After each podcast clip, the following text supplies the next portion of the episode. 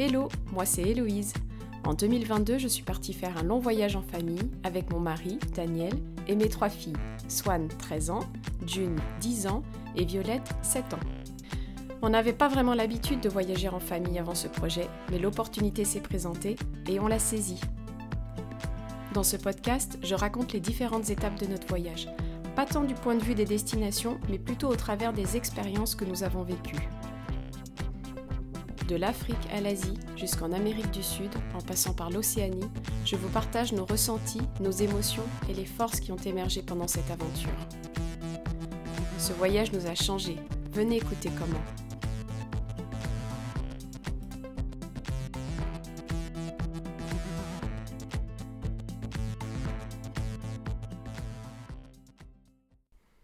Un petit tour et puis changeons.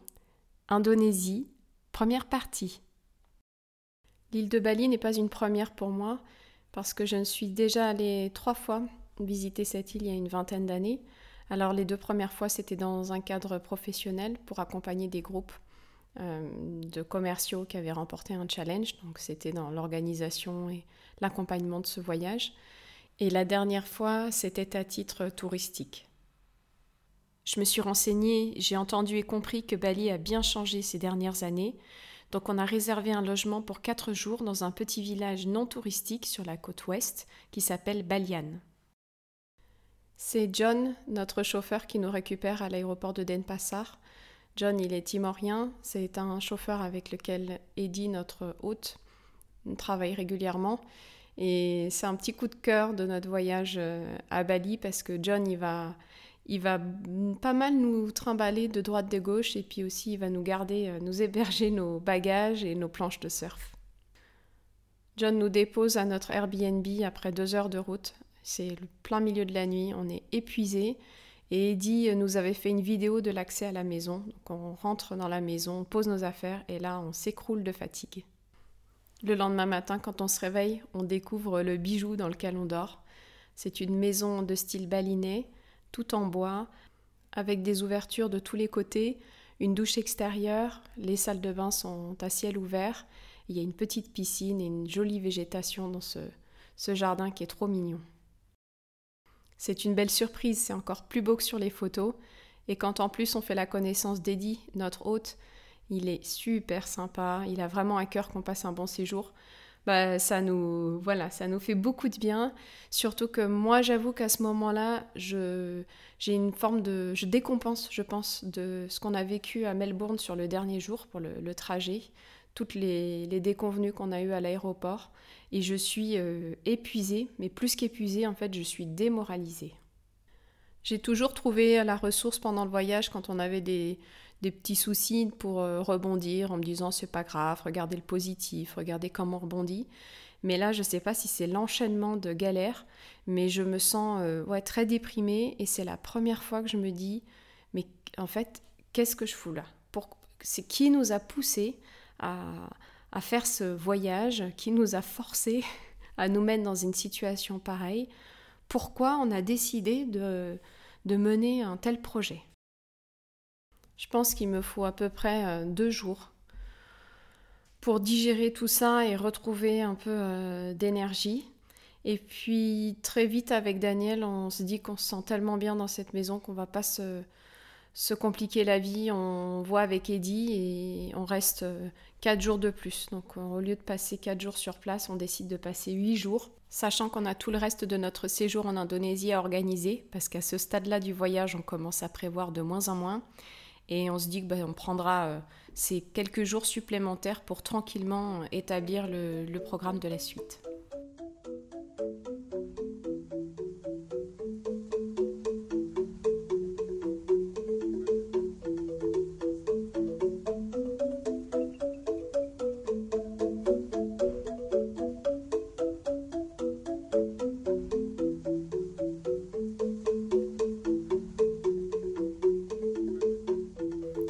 Agréable et ce qui nous ressource à Balian, c'est à la fois l'environnement, on entend l'océan depuis notre maison, de nos chambres quand on dort, ça c'est super agréable, c'est calme, l'environnement est très beau, il y a des rizières, euh, de la belle végétation, on fait des longues marches sur la plage, on va surfer. Ce sont des plages de sable noir, c'est du sable volcanique. Puis il y a la rivière aussi qui est à côté, donc on peut aller euh, bah, se, baigner, faire du paddle sur la rivière. C'est très beau. Et puis c'est également l'atmosphère un peu familiale parce qu'on retrouve ce qu'on a beaucoup en Asie quand on va dans des logements comme ça de, vacances. Euh, il y a beaucoup de personnel local qui travaille, donc euh, une, personne qui vient faire le ménage, euh, un, garçon qui vient entretenir la piscine ou s'occuper du jardin, puis ils passent tous tous les jours, donc vous voyez tout le temps du monde, il y a tout le temps du monde chez vous. Mais c'est fait de manière ouais, sympathique, avec le sourire et de la discrétion.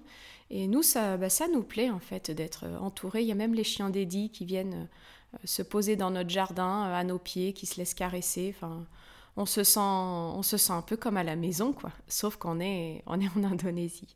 Donc on fait pas grand chose, on fait deux trois petites visites de cascades dans les environs, de bat cave, donc des, des grottes avec des centaines de milliers de chauves-souris, c'est assez impressionnant.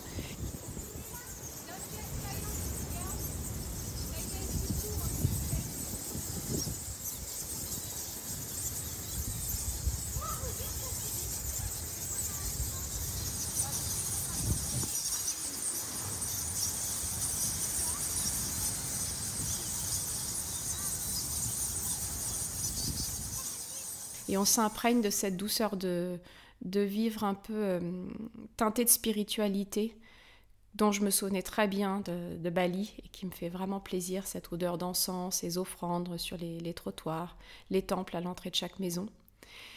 Et puis en même temps, ça fait du bien à Swan qui là a une sinusite assez carabinée et pendant quatre jours, elle est vraiment pas bien, elle fait beaucoup de fièvre. Elle va pas surfer donc ça la frustre et elle n'est pas dans une grande forme. On redécouvre la nourriture asiatique et ça, ça nous plaît beaucoup. Avec à la fois de la cuisine maison, on va un peu au marché pour euh, acheter des légumes, des fruits, des œufs et cuisiner par nous-mêmes, surtout le matin, le petit-déj et puis certains dîners. Et puis on va aussi au. il y a deux, trois petits restos dans le village et surtout, on fait la connaissance d'une dame qui cuisine chez elle et qui nous livre euh, nos repas à la maison. Et ça, c'est super parce que ça mélange à la fois euh, une qualité de repas euh, vraiment agréable et cuisiné par des locaux, et en même temps, on est à la maison. On fait aussi beaucoup de takeaway, et ça, les, les enfants apprécient qu'on puisse être à notre rythme et ne pas patienter des heures au resto. Pour les deux prochaines semaines en Indonésie, j'hésitais avec les îles Sulawesi, mais en fait c'est loin en termes d'accès. Donc on se, on se met d'accord et on se confirme qu'on a envie de faire les îles Flores. Et on finit par prendre nos billets d'avion euh, bah, quatre jours avant de s'envoler pour, euh, pour. Là, on y va plus à l'aventure. On réserve juste un hôtel pour la première nuit. Et moi, je, me, je fais comme je fais d'habitude, c'est que je dessine une carte dans mon carnet de voyage avec les différents points saillants euh, de l'île qu'on aimerait visiter. Et puis on regarde les distances. Et puis on se dit grosso modo, on identifie euh, euh, bah, les étapes en tout cas qu'on aimerait faire sur l'île. On s'organise avec John, notre super chauffeur, quand il nous emmène à l'aéroport. Il nous récupère nos planches de surf qu'on va mettre en, surf sitting euh, chez lui. Et surtout, un gros bagage. On a fait du tri pas possible parce qu'on va être très itinérant pendant deux semaines. Et donc, c'est un bagage de 18 kilos. C'est de l'excédent dont on sait qu'on n'utilisera pas, en tout cas, quand on sera sur les îles Flores. On atterrit à l'extrême ouest de l'île de Flores dans un avion à hélice qui est assez petit, avec une trentaine de passagers. Et on se rend direct à notre hôtel qu'on a réservé pour le premier soir. Et là, c'est assez rigolo parce que bah, l'hôtel, il est désert. On est en bord de mer, mais c'est très humide. Alors, on sait que c'est la saison des pluies, mais ça se confirme parce qu'il y a des espèces de marécages euh, tout autour de l'hôtel. Et surtout, nous sommes les seuls clients. Alors, ça fait un petit peu bizarre. On a l'impression d'être dans un, un espèce d'hôtel un peu fantôme. Mais le couple d'hôtes qui nous reçoit, ils sont vraiment super euh, sympas. Euh, on a un, très bon accueil. Ils ont deux enfants qui ont l'âge de nos deux dernières. Et très vite, les enfants se retrouvent à la piscine de l'hôtel à jouer ensemble. Puis ensuite, ils, regarderont un dessin animé ensemble. Et nous, on se dit, bon, de toute façon, on reste qu'une nuit. C'est un peu étrange, cette ambiance. Mais, euh, mais voilà, ça met... Euh, ça nous met un peu dans l'ambiance, en tout cas, de ces deux semaines à Flores, parce qu'on est entre deux saisons touristiques, donc on verra très peu de touristes et surtout on va se prendre quelques rincées assez costauds.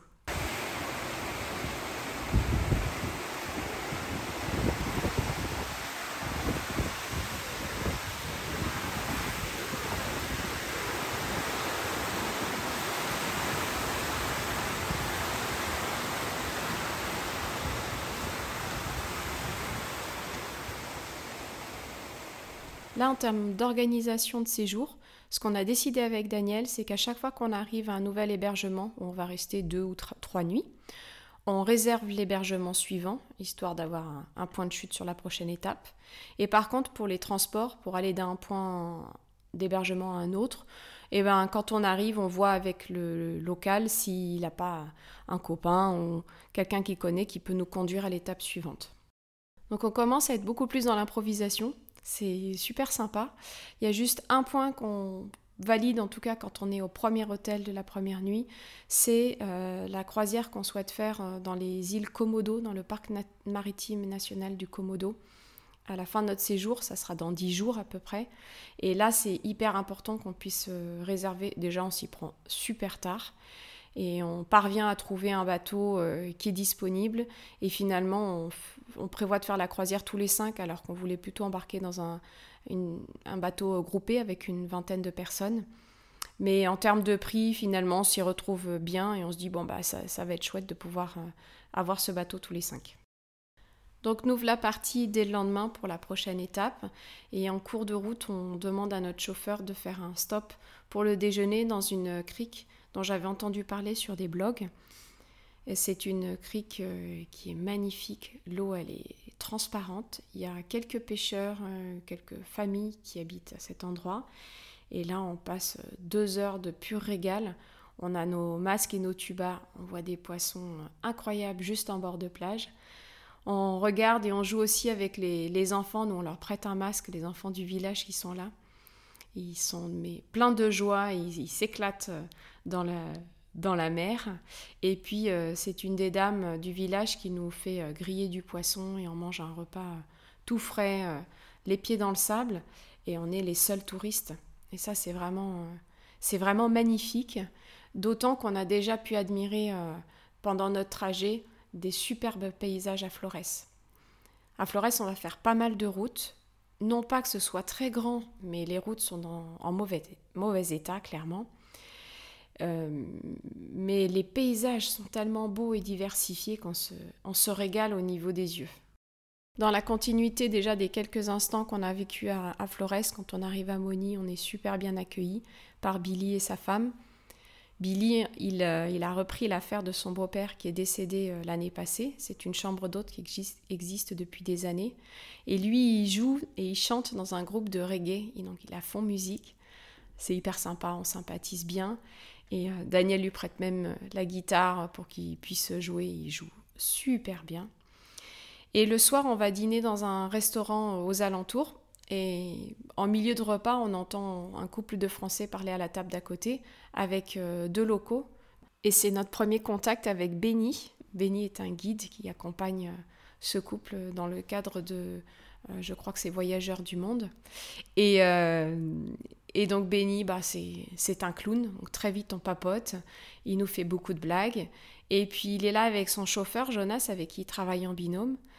Et il nous explique que sur la prochaine étape, ils vont rentrer dans leur village qui s'appelle Bajawa, qui est notre prochaine étape à nous aussi, et qui vont rentrer à vide sans leurs leur clients, parce que les clients, ils vont les ramener à l'aéroport demain. Et donc il nous propose ben, de nous emmener. Et on, négocie un prix, évidemment. Et bah, on se laisse embarquer avec eux, on leur explique juste que nous, on a prévu euh, une de partir après-demain. Et ils sont prêts à nous attendre. Nous, on a une ascension de volcan à faire. Donc euh, voilà, on se tape dans la main et puis euh, on sait qu'on a nos chauffeurs pour la, notre chauffeur en tout cas et notre guide pour l'étape suivante. Alors c'est heureux hasard forcément. Plus on voyage de manière libre et non programmée, plus on va en vivre parce qu'on est forcément plus à l'écoute de ce qui nous entoure. Et ça, c'est ouais, quelque chose qu'on va expérimenter de plus en plus et qui nous plaît énormément, qui rajoute bah, de la joie et de l'excitation dans, dans notre façon de voyager. Le lendemain matin, le réveil pique parce qu'il est 3h45 quand il sonne. Les enfants nous détestent. Elles étaient vraiment pas motivées pour euh, se lever si tôt. Et en même temps, si on peut faire la randonnée pour pouvoir atteindre le haut du sommet et observer le lever de soleil sur euh, l'ensemble des cratères qu'on va aller voir, bah on n'a pas trop le choix. Donc après 40 minutes de route pour atteindre euh, le pied du volcan, on arrive au sentier du départ, il fait nuit noire et on aperçoit quand même des baraquements qui devaient servir avant le Covid pour accueillir tout un tas de touristes, mais là c'est désert, il y a peut-être une voiture qui est là, peut-être un autre couple de, de touristes qui, qui a commencé l'ascension. Et surtout, il y a un, vieux monsieur, un guide, qui se présente à nous, qui nous dit que voilà, qu'il aimerait nous accompagner là-haut jusqu'au sommet. Euh, ce qu'il y a, c'est que moi, je m'étais renseignée, parce que ça, c'est quelque chose qu'il y a partout en Indonésie, c'est qu'on vous sollicite tout le temps pour vous accompagner partout. Euh, rien n'est jamais clair au niveau des tarifs et ça met dans des situations inconfortables. Moi, ça ne ça nous plaît pas trop, en tout cas. Et là, moi, j'avais lu qu'on pouvait euh, tout à fait monter en autonomie. Donc, on, remercie gentiment ce monsieur et, on s'en va. On a nos frontales, on est bien équipés. Et il nous dit quand même, il nous met en garde contre les singes qui peuvent être très agressifs euh, sur le chemin. Bon, on décide de ne pas se laisser impressionner et on essaye de faire notre mieux pour pas avoir peur, mais c'est quand même assez, euh, assez étrange cette ambiance parce qu'il fait nuit noire, il fait assez frais, hein. on a nos doudounes hein, quand on commence l'ascension. Et, et voilà, on essaye de suivre le chemin, mais comme partout en Asie, c'est pas super bien fléché. Donc on fait appel aussi à notre bon sens, notre intuition, et puis on, on y va, et au bout d'une heure et quart à peu près de marche, on atteint le point culminant de ce volcan, qui a un regard sur trois cratères remplis d'eau, ils appellent ça les trois lacs, qui revêtent des couleurs euh, différentes. Alors la nuit, là, on ne voit rien, on ne les voit même pas, hein, les lacs, mais on sait qu'au lever du soleil, on va pouvoir euh, observer ces eaux de couleurs euh, noires, vertes et bleu turquoise. Le point d'arrivée, on l'a repéré. On n'était pas très sûr, on l'a repéré parce qu'il y avait des, lampes, donc on apercevait des frontales, et surtout en se rapprochant, bah, on entend le rire de Benny, le guide qu'on a rencontré la veille, qui est là avec ses clients, et qui nous accueille hyper, de manière hyper joviale. Et donc on se retrouve là-haut, il y a des touristes qui arrivent au fur et à mesure. À la fin, on est à peu près une quinzaine, ce qui est très peu, nous dit Benny, parce qu'en saison haute, c'est environ 150 personnes qui sont là-haut. Et là, on attend. En fait, ce qu'on réalise, c'est comme souvent dans ce genre de situation, les locaux nous ont indiqué un horaire de départ au moins une heure plus tôt qu'est-ce qu'il est nécessaire d'être euh, au point de vue. Et en fait, ça, c'est parce qu'ils connaissent pas les rythmes de marche des uns et des autres. Mais c'est vrai que nous, on, est, on a un bon rythme. Et donc, on attend environ une heure et quart avant de voir les premières lumières apparaître. Et c'est un petit peu long. C'est un peu long parce qu'il y a un petit vent qui se lève et on commence à avoir super froid. Et euh, au bout d'une heure et quart, c'est vrai qu'on est, on est à moitié congelé. Et heureusement, quand les lumières euh, du jour arrivent et qu'on voit les premières euh, couleurs de ces différents lacs, bon, c'est un, un, éblouissement pour les yeux. On est, on est vraiment ébahi. Ça fait du bien aussi de voir cet environnement dans lequel on est monté euh, sous la nuit noire, parce que quand on descend, on peut aller s'approcher du haut des cratères euh, des différents volcans. Et il y en a un notamment, bon, on s'approche pas trop, mais on sent le soufre. on voit le soufre qui, qui fait de la fumée, de la vapeur au-dessus de, de l'eau d'un volcan qui est bleu turquoise. Et c'est super impressionnant. Les enfants, c'est la première fois de leur vie qu'ils voient un volcan et elles sont, elles sont scotchées.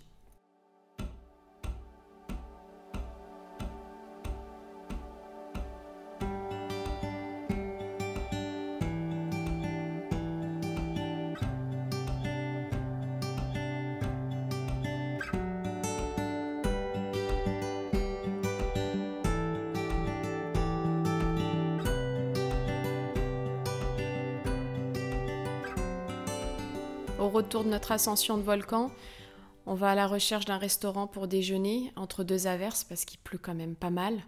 Et sur le trajet à pied, on peut observer euh, beaucoup de paysans dans les champs qui sont en train de cultiver le riz ils sont très âgés et comme il y a beaucoup d'eau, ils ont de la boue parfois jusqu'aux épaules.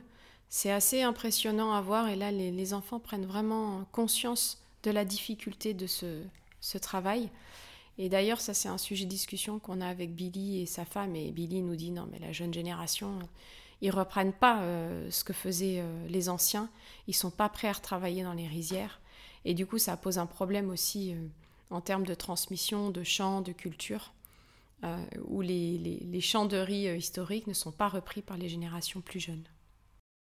Notre petite difficulté à Flores, c'est aussi qu'on a très peu de Wi-Fi. Là où on va, il y a le, Wi-Fi est quasi inexistant. Les gens avaient souscrit à des abonnements avant que le Covid n'arrive et quand le Covid est arrivé, bah, ils ont coupé le Wi-Fi et pour le moment, il n'y a pas assez de touristes pour, euh, bah, pour qu'ils ressentent le besoin de remettre euh, le Wi-Fi dans, ces lieux. Et donc les gens se débrouillent avec euh, leur réseau mobile et nous, notre puce, en tout cas l'opérateur chez qui on a pris, l'abonnement pour Bali, il fonctionne très bien à Bali, mais à Flores, il, il marche pas. Alors ça c'est un petit peu frustrant et ça le devient de plus en plus en tout cas pour euh, Swan qui ressent le besoin de se connecter régulièrement à ses amis et c'est pas toujours facile. Nous on trouve que c'est plutôt une bonne chose dans la mesure où ça permet de ne pas être euh, rivé au téléphone en permanence. Mais en même temps, c'est vrai que parfois ça nous, ça nous pose souci parce que quand on a besoin de faire certaines réservations, on ne peut pas toujours le faire. Donc on fonctionne pas mal avec du partage de connexion avec nos hôtes. On leur demande si c'est possible pendant 5-10 minutes par jour d'avoir un partage de connexion avec eux pour euh, vérifier nos messages et aussi pouvoir euh, accéder à certaines ressources en ligne pour faire le homeschooling des enfants.